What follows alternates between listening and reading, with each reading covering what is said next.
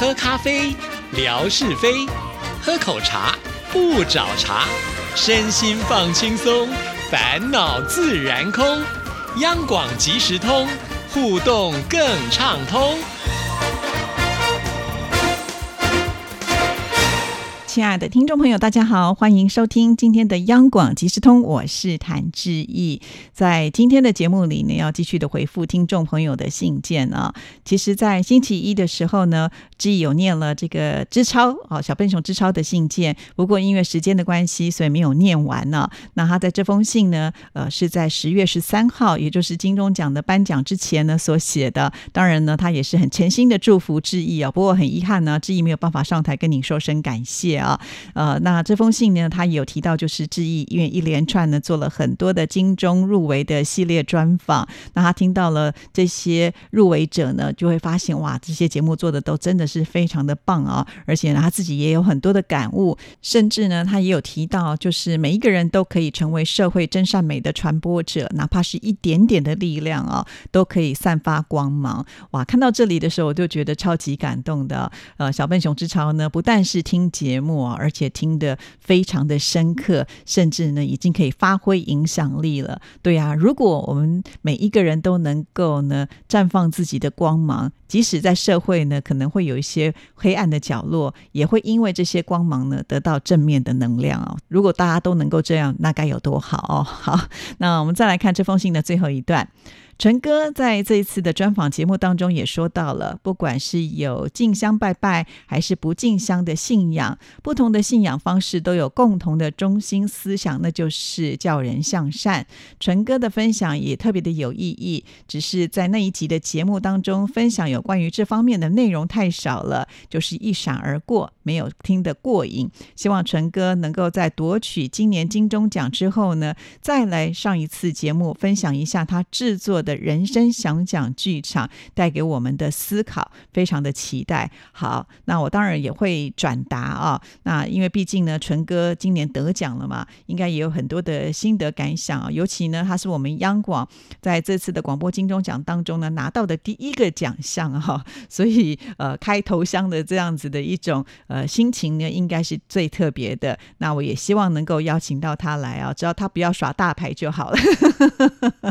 好，对。呀，其实我也很想知道这个人生想想剧场里面的内容啊，甚或是呢，我们可以请纯哥截个五分钟来让我们听听看嘛啊。好，那志超就说，因为时间的关系，来不及写更多的内容，还要带小孩睡觉，下次有时间再写。好，那志也期待呢志超的来信哦。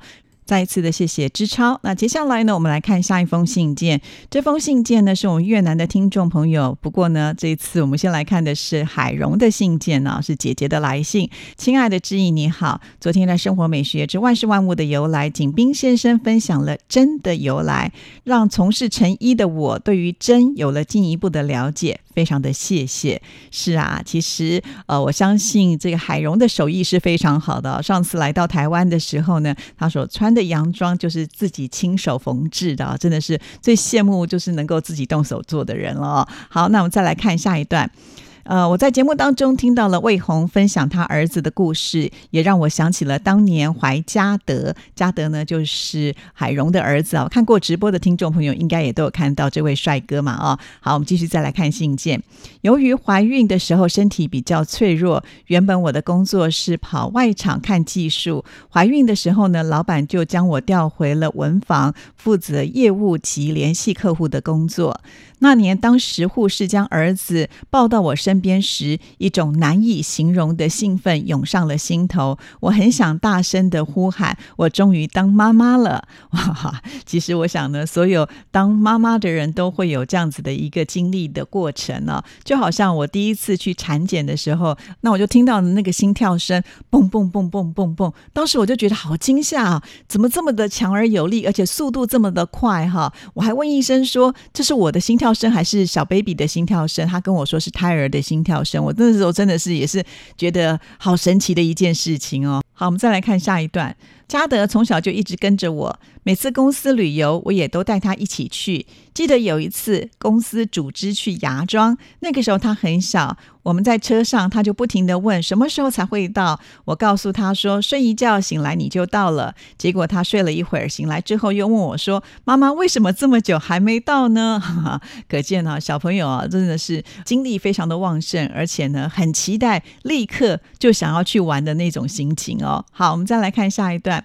有一次我把房门关上时，没有留意他站在我的后面，转身时就把他撞倒了，而且还滚下楼梯。孩子边哭边。跟我说：“妈妈，我要去看医生，我要去看医生。”当时他头顶上肿了一个大包，使我好心痛哦。一面哄着，一面搓揉他头上的包。好，这绝对是痛在娘心身上哦。虽然可能小朋友他们会觉得痛啊，但是我相信这个妈妈的心痛呢，会比孩子的头痛呢啊来的更多倍哈。确实，尤其是妈妈自己不小心呃让这个小孩受伤的话，那个绝对是加成的啊。这封信里面看到是说从楼梯上滚下。去哇，那个我们其实听起来就觉得很恐怖啊。不过还好呢，好像小朋友身体比较柔软呢，碰到这样的事情的伤害呢也会比较少一些。虽然头上肿了一个包啊，但是不致有大的影响，那也就还好了。好，那最后一段提到了，如今孩子大了，异乡的他虽然忙于上班上学，但是经常还是会用视频跟我聊天。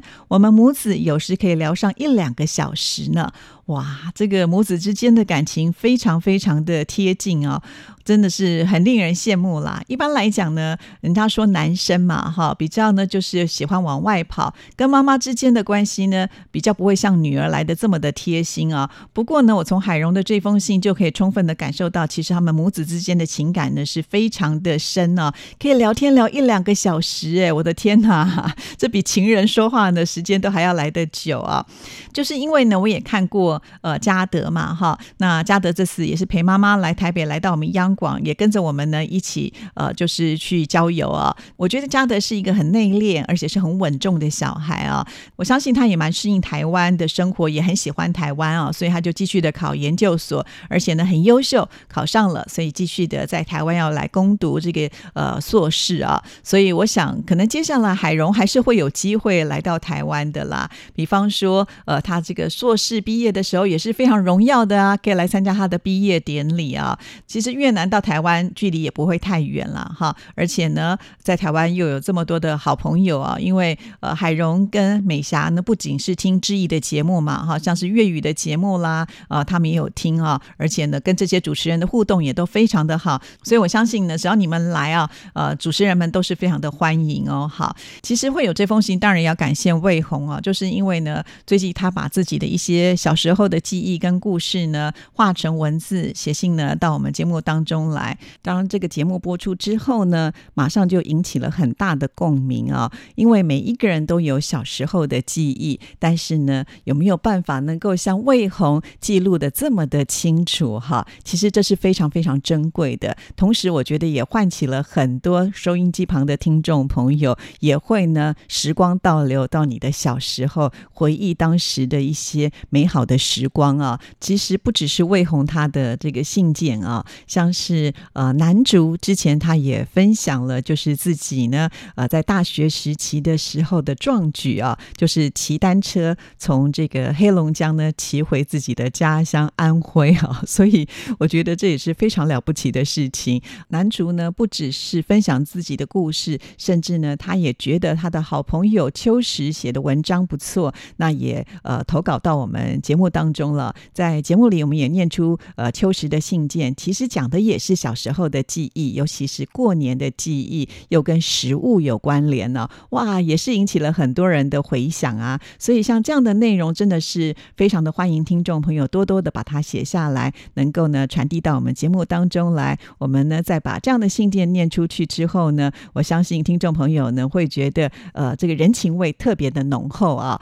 那大小姐魏红的故事呢，还有很快的也会在我们节目当中呢跟大家来做分享啊。那再一次的谢谢海荣的来信，也希望呢海荣能够多多来信哦。好，那今天的节目呢，我想接下来的时间啊，要来跟听众朋友聊一下有关于微博。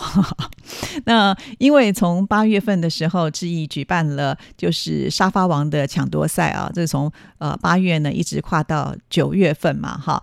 就是因为呢，我们在六七月可能是放暑假的时候啊，这个微博的反应不是那么的热络哈，所以我们所呈现出来的一个数据统计的数字就没有来的这么的漂亮。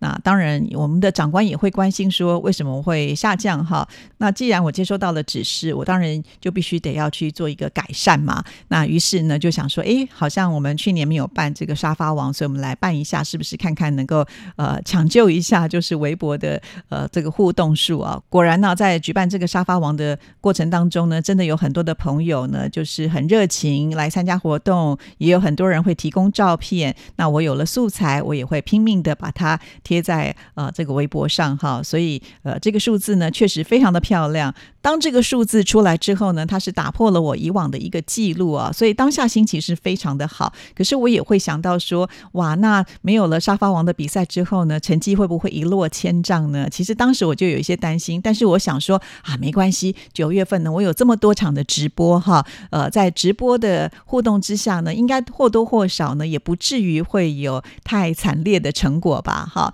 那在九月份的时候，其实我开了有几场的直播，都已经说不清了哈。从一开始的这个沙发王的颁奖典礼，一直到我们台庆的活动，还有呢，就是去日月潭的直播。这日月潭呢，两天我至少就开了有五场的直播，其实那个量也是非常的大啊。可是没有想到，比起呢沙发王，还真的是差蛮大的哈。就在上个礼拜吧，我也贴出了，就是我们呃，就是一个数据统计的结果，他会跟上个月来做一个对照，就突然发现哇，这个下降的也真的降的有点离谱了哈。连我自己都觉得啊，怎么会这样哈？那开始就不免更担心了，因为在十月份的时候呢，我们的听众朋友有十一长假啊，只要是放假，我们的听众朋友大概呢应该都会出去玩，所以呢，就是刷微博的时间就会变得比较少啊。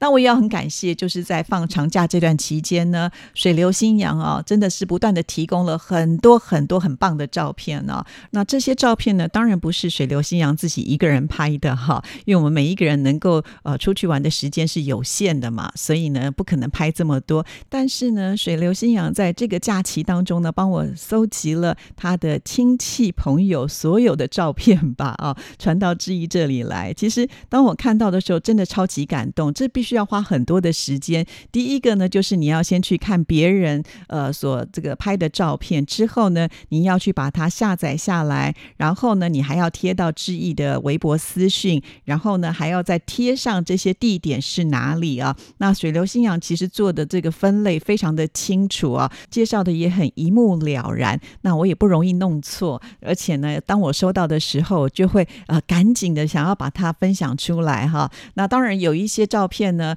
我觉得天空的这个颜色的比例算是比较多的，我就会保留作为天空照哈。因为毕竟这个天空照也是很容易缺货的。想想看，每天呢都要贴出这个天空照，要。不是大家提供的话，我一个人哪有办法去拍这么多的天空哈？所以呢，还是请大家就是有空的时候，随时的抬起头来看看天空吧啊！因为现在的人都比较喜欢划手机，低着头其实对颈椎并不好啊。偶尔抬起头来，呃，往上看的话，其实看到的是不同的视野。那如果你能够把它拍下来，还可以延续我的天空照这样子的一个活动，算是很支持呃志毅的微博啊。好，那这些照片呢，当我看到之后。我就觉得哇，怎么都可以拍的这么的好，就好佩服水流新阳的家族是不是有一种就是很会摄影的基因？因为太多照片呢，简直就是好像是可以去参加呃这个比赛或者是开展览的这种感觉啊。那这个水流新阳家的亲戚也非常的多，从我们比较熟悉的呃表姐啦、堂哥、堂弟、堂妹什么之类的啊，呃到了这个舅舅啦、呃表舅姑啦什么之类的，甚至到了有一些称谓。我都想象不出来到底呃是一个什么样的亲戚哈。一开始的时候，我还以为只有我不了解，因为毕竟我觉得两岸之间其实在亲戚的称谓上呢，还是会有一些差距的啊。但没有想到呢，连天马老师呢都提出了疑问，可见呢，我觉得好像这个称谓不只是在两岸之间呢，可能在各省各地区的这个称谓上呢，也会有一些不一样的地方吧。哈，那不管怎么样呢，真的非常的感谢水流新阳，呃，不只是自己的亲戚，连这个街坊邻居的照片呢，也通通都截图来到我们这里。所以在十月份的这个连续假期的时候，真的都是靠水流新阳提供，能够让我有这么多的素材啊。不过很可惜，互动的还是很少，所以我更担心十月份的时候数据还会继续的下降，请听众朋友要多多支持，拜托喽。好，今天节目时间到了，祝福您，拜拜。